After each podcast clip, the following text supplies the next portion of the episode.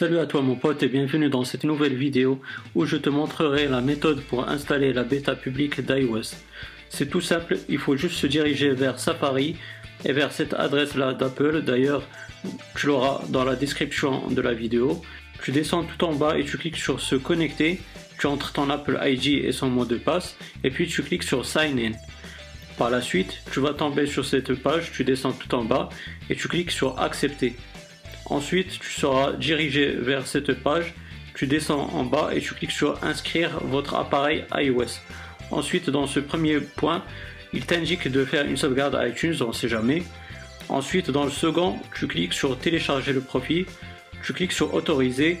Après, c'est comme la bêta des développeurs, tu cliques sur installer si jamais tu as un code de verrouillage, il te demandera de l'entrer et tu cliques encore une fois sur installer, puis encore sur installer.